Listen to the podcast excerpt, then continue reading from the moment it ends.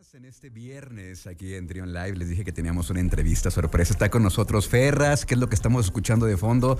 ¿Cómo estás, Ferras? Bienvenido.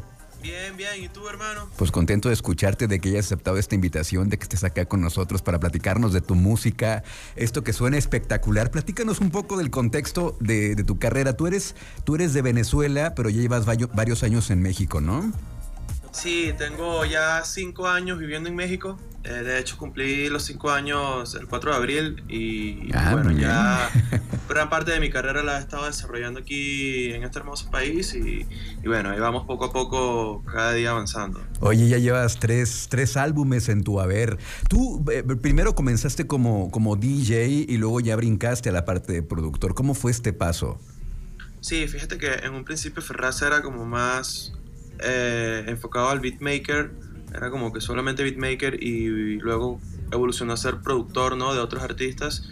Y ahorita ya es como que como que un artista más integral en el sentido de que bueno hago ciertas cosas que, que hacen de Ferraz lo que es hoy no y obviamente como que siendo beatmaker el formato principal básicamente era el DJ set y formato que todavía estoy como que todavía ejecuto, ¿no? Actualmente. Entonces sí, como por ahí va la cosa. Primero era una cosa, Ferraz era muy inclinado hacia la música electrónica y ahorita es un poco como más integral y, y- y experimentando como que bueno, ha ha sido, se ha ido fusionando con el jazz, con el soul, con el funk, con el RB, y entonces bueno, ya hoy el formato es distinto.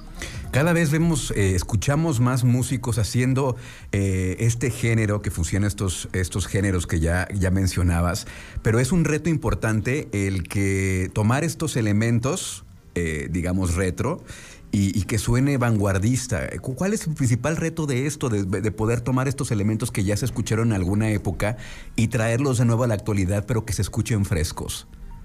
Sí, yo creo que principalmente el uso de la tecnología juega un papel muy importante eh, pues en la manera en que se hace música hoy en día y es como básicamente hacer las cosas como se hacen hoy en día pero con influencias de, de años anteriores, ¿no? De, de cosas más retro, ¿no? En este caso yo estoy muy influenciado en la música de los 70s, este, Sí. en el funk de los 70s, el RB de los 80s también, de los 90s. Y, y básicamente la manera en que, en que uso la tecnología para hacer mis beats y hacer mis ritmos y, y- y mis diseños de sonido, como que terminan, terminan siendo como que una manera muy futurística de, de hacer cosas que, que se pueden considerar retro. Entonces yo creo que esta es como la, la mezcla que hace que todo suena como suena ahorita. La mezcla perfecta. Oye, eh, este, este álbum de Fino que sacaste en el 2021, pues prácticamente se lanzó en la pandemia, ¿no? ¿Cuántos de estos temas fueron concebidos durante la pandemia, durante el encierro? ¿Y cómo influyó eso en tu música? Digamos, digo, la pandemia, el, encierro no era necesariamente el, mejor humor y la mejor este, sensación, ¿no? No era algo feliz, digamos. Pero, pero la música es totalmente lo contrario a lo que tú presentaste en Fino. Sí, totalmente. Fue un, fue un álbum que en su mayoría se consiguió durante la pandemia. Algunas cosas, algunas ideas ya estaban como que plasmadas desde antes, pero, pero yo, yo diría que el 95% del álbum y las ideas salieron durante la pandemia y, y básicamente lo que hice fue aprovechar el, ese encierro como para, para ser más productivo y, y- y bueno, me puse a hacer música, me puse a trabajar en este álbum llamado Fino y justo como buscándole la otra cara al, al mood del momento, ¿no? Como que más bien sentirte libre escuchando el álbum y, y- y contrarrestar un poco lo, lo- lo que era la pandemia, o lo que es, ¿no? Pero bueno, Claro. está un poco más, más liviano, pero, pero sí, más o menos así- así fue el mood. Y, y también con colaboraciones, ¿no? Este, por ahí tienes una colaboración con Sabino, con Dromedarios Mágicos. Platícanos de esas colaboraciones, Ferraz. Sí, básicamente como que cada colaboración que está en el álbum son personas con las que usualmente trabajo como compositor o productor. En el caso de Sabino, bueno, ya, ya he sido productor de algunas de sus canciones, igual con Dromedarios Mágicos, entonces como que la mayoría de los featurings fueron, fueron colaboraciones que, que nacieron de una manera bastante orgánica en el estudio, este, mostrando ideas que yo tenía eh, en mi computadora, beats y cosas que, que sentía que, que estos artistas les podrían quedar bien. Y, nada, como que al final pues mostré como el material y a las personas que les gustó, a los artistas con los que trabajo y, admiro a la vez, ¿no? como, que, como que les gustó la idea y, no, no, no, fue muy fácil desarrollarlo porque se hizo de esa manera tan orgánica. Sí, son esas cosas que se dan muy naturales, ¿no? Que van fluyendo poco a poquito y se va dando, pues la música justamente que sí es que tiene que ser, ser todo mágico, que sea, no sea nada forzado, que todo, bueno, se vayan dando poco a poco las cosas. Ahora, eh, Tú eres muy joven y, seguramente recordarás que antes la manera en promocionar la música era distinta. Las radios decían qué se escuchaba y qué no. Y ahora con tantas plataformas, eh, el, usuario puede tener acceso pues, a prácticamente cualquier música, cualquier artista, cualquier banda. ¿Cómo le has hecho tú para ganarte este lugar en este inmenso mar de opciones musicales? Y, luchar por, por, la atención del escucha eh, del usuario para que conozcan tu música. ¿Cuál ha sido tu estrategia? Sí, básicamente yo le he apostado mucho a la, a la propuesta, ¿no? Como proponer algo distinto, sé que de repente se puede escuchar como muy cliché, o sea, todos los artistas pues hacen cosas distintas al final, al fin y al cabo. Este, pero básicamente, como más o menos la descripción que hablábamos de las cosas retros con, con sonidos actuales, eh, para mí fue una propuesta interesante que mostrar. Eh, el funk también se me hace que, que esté en un buen momento y, y básicamente jugarle a, a, a, a, hacer un sonido distinto que los demás, mientras todos están haciendo pues reggaetón, yo estoy haciendo funk, que es, que es un género que de repente no está tan experimentado ahorita. Esto tiene una ventaja y una desventaja. La ventaja es esta, que puede llamar la atención porque, porque no muchos lo están, lo están haciendo en este momento. Y la desventaja es que de repente en las plataformas no hay como, como playlists dedicadas a, este tipo de música, de repente no saben dónde, dónde, dónde colocarlas porque siento que ahorita como las plataformas están muy cuadradas con los géneros que manejan y, y de repente géneros como el funk no tienen tanto espacio en, en la plataforma para, para su exposición. Pero al final creo que la gente que escucha la música y sabe que, que es algo fresco y distinto, pues lo guarda en su playlist y termina siendo la misma gente la que le da la exposición correcta. Entonces creo que eso es lo que si algo me ha funcionado a mí, bueno, ha sido un poco esa jugada. Ok, y ser congruente, ¿no? Con lo que estás proponiendo. Te quería preguntar ahorita mientras platicabas de esto, te quería preguntar, eh, tienes tú dos facetas que ya lo platicábamos al inicio de la entrevista, la parte de DJ, eh, pinchadiscos que le llaman en España, y también la parte de productor. ¿Cómo es, ¿Cómo es verte en vivo, pero en tu parte de productor, digamos, hay ya algo armado en vivo con una banda, tú en el micrófono, tal vez en el bajo, no sé, cuéntanos poquito, ¿cómo es verte en vivo? Sí, sí, tengo, básicamente tengo dos formatos. Bueno, el de DJ set, que es más curaduría musical, es, un poco, es, es, mucho más alejado de, de, mi proyecto artista, pero, pero es como yo más como productor, como beatmaker, mostrando básicamente beats que me gustan y, y muy bailables, ¿no? Y está el formato en vivo, que soy yo Ferrajo artista, cantando mis canciones, tocando las canciones con mi guitarra. Es un formato que, que, que, tengo rato llevando a cabo, pero que ha ido evolucionando con, con respecto a el tiempo, ¿no? Y ahorita, este, bueno, ahora estoy por anunciar un, un, par de giras. Que, bueno, un, un, par de fechas, mejor dicho, que voy a tener. Y, y, este va a ser, se va a buscar que sea formato full band, ¿no? Puede que sea un power trio o, o, que seamos cuatro personas en la tarima, ¿no? Ya lo hice una vez, lo he hecho una sola vez, este formato, en el Indie Rocks acá en la Ciudad de México y, fue un formato de cuatro personas. Eh, yo guitarra, segunda guitarra, bajo y batería.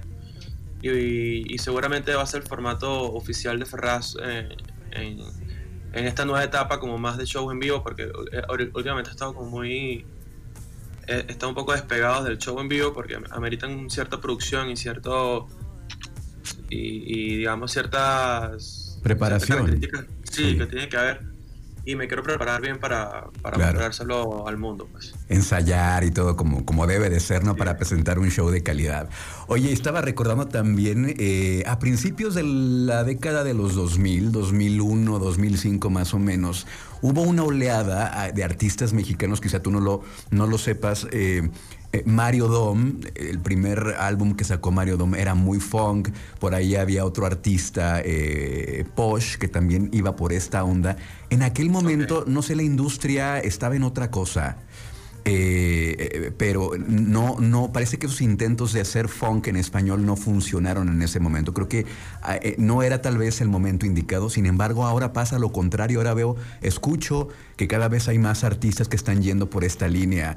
Hace algunos días platicábamos con, con los chavos de Shiro Schwartz también, que están en esta onda precisamente. Y ahora creo que el público es quien está pidiendo escuchar otras alternativas, ¿no? Como ya lo decías, alternativas distintas a lo que suena en todas partes. Y, eso como público se agradece de verdad. Vale mucho la pena eh, voltear hacia atrás, tomar estos elementos retro, eh, trabajarlos de una manera distinta y presentar algo nuevo. Y la verdad te quiero felicitar por eso, Ferraz, porque la verdad es que es música de calidad. Yo llegué por casualidad a tu perfil de Instagram, dije, ¿qué es esto? Suena maravilloso, hay que entrevistarlo. Ahora ya para finalizar, eh, vamos a cerrar con Serotonina, que es un, es un sencillo que está recién salidito, tiene apenas unos días, ¿no? Cuéntanos un poquito de Serotonina. Sí, bueno, Serotonina es el primer sencillo de, un próximo EP que voy a estar lanzando seguramente este año. Y, y, bueno, es la cara de una nueva etapa en mi carrera. Eh, viene acompañada por un videoclip muy muy lindo producido por, por Sunset, que es una productora de Tepic que vino a hacer el video. Está de verdad bastante, bastante, bastante fino. Y, y, nada, este, los invito a todos a escuchar Serotonina, los invito a seguirme en redes sociales como arroba Ferras Music si les gusta mi música. Y bueno, nada, les mando un abrazo. Pues muchísimas gracias por estar acá, Ferraz. Eh, todo el éxito y espero que nos escuchemos pronto y que pronto vengas a tocar acá a León con tu, con tu eh, set en vivo. Ojalá que sí, hermano. Ojalá que pronto, seguramente. Muchas gracias. Por favor, nada más presenta, preséntanos eh, Serotonina para ya soltar la canción y dejarla al público para que la escuche. yo soy Ferraz y los invito a escuchar Serotonina. Y bueno, nada, les mando un abrazo.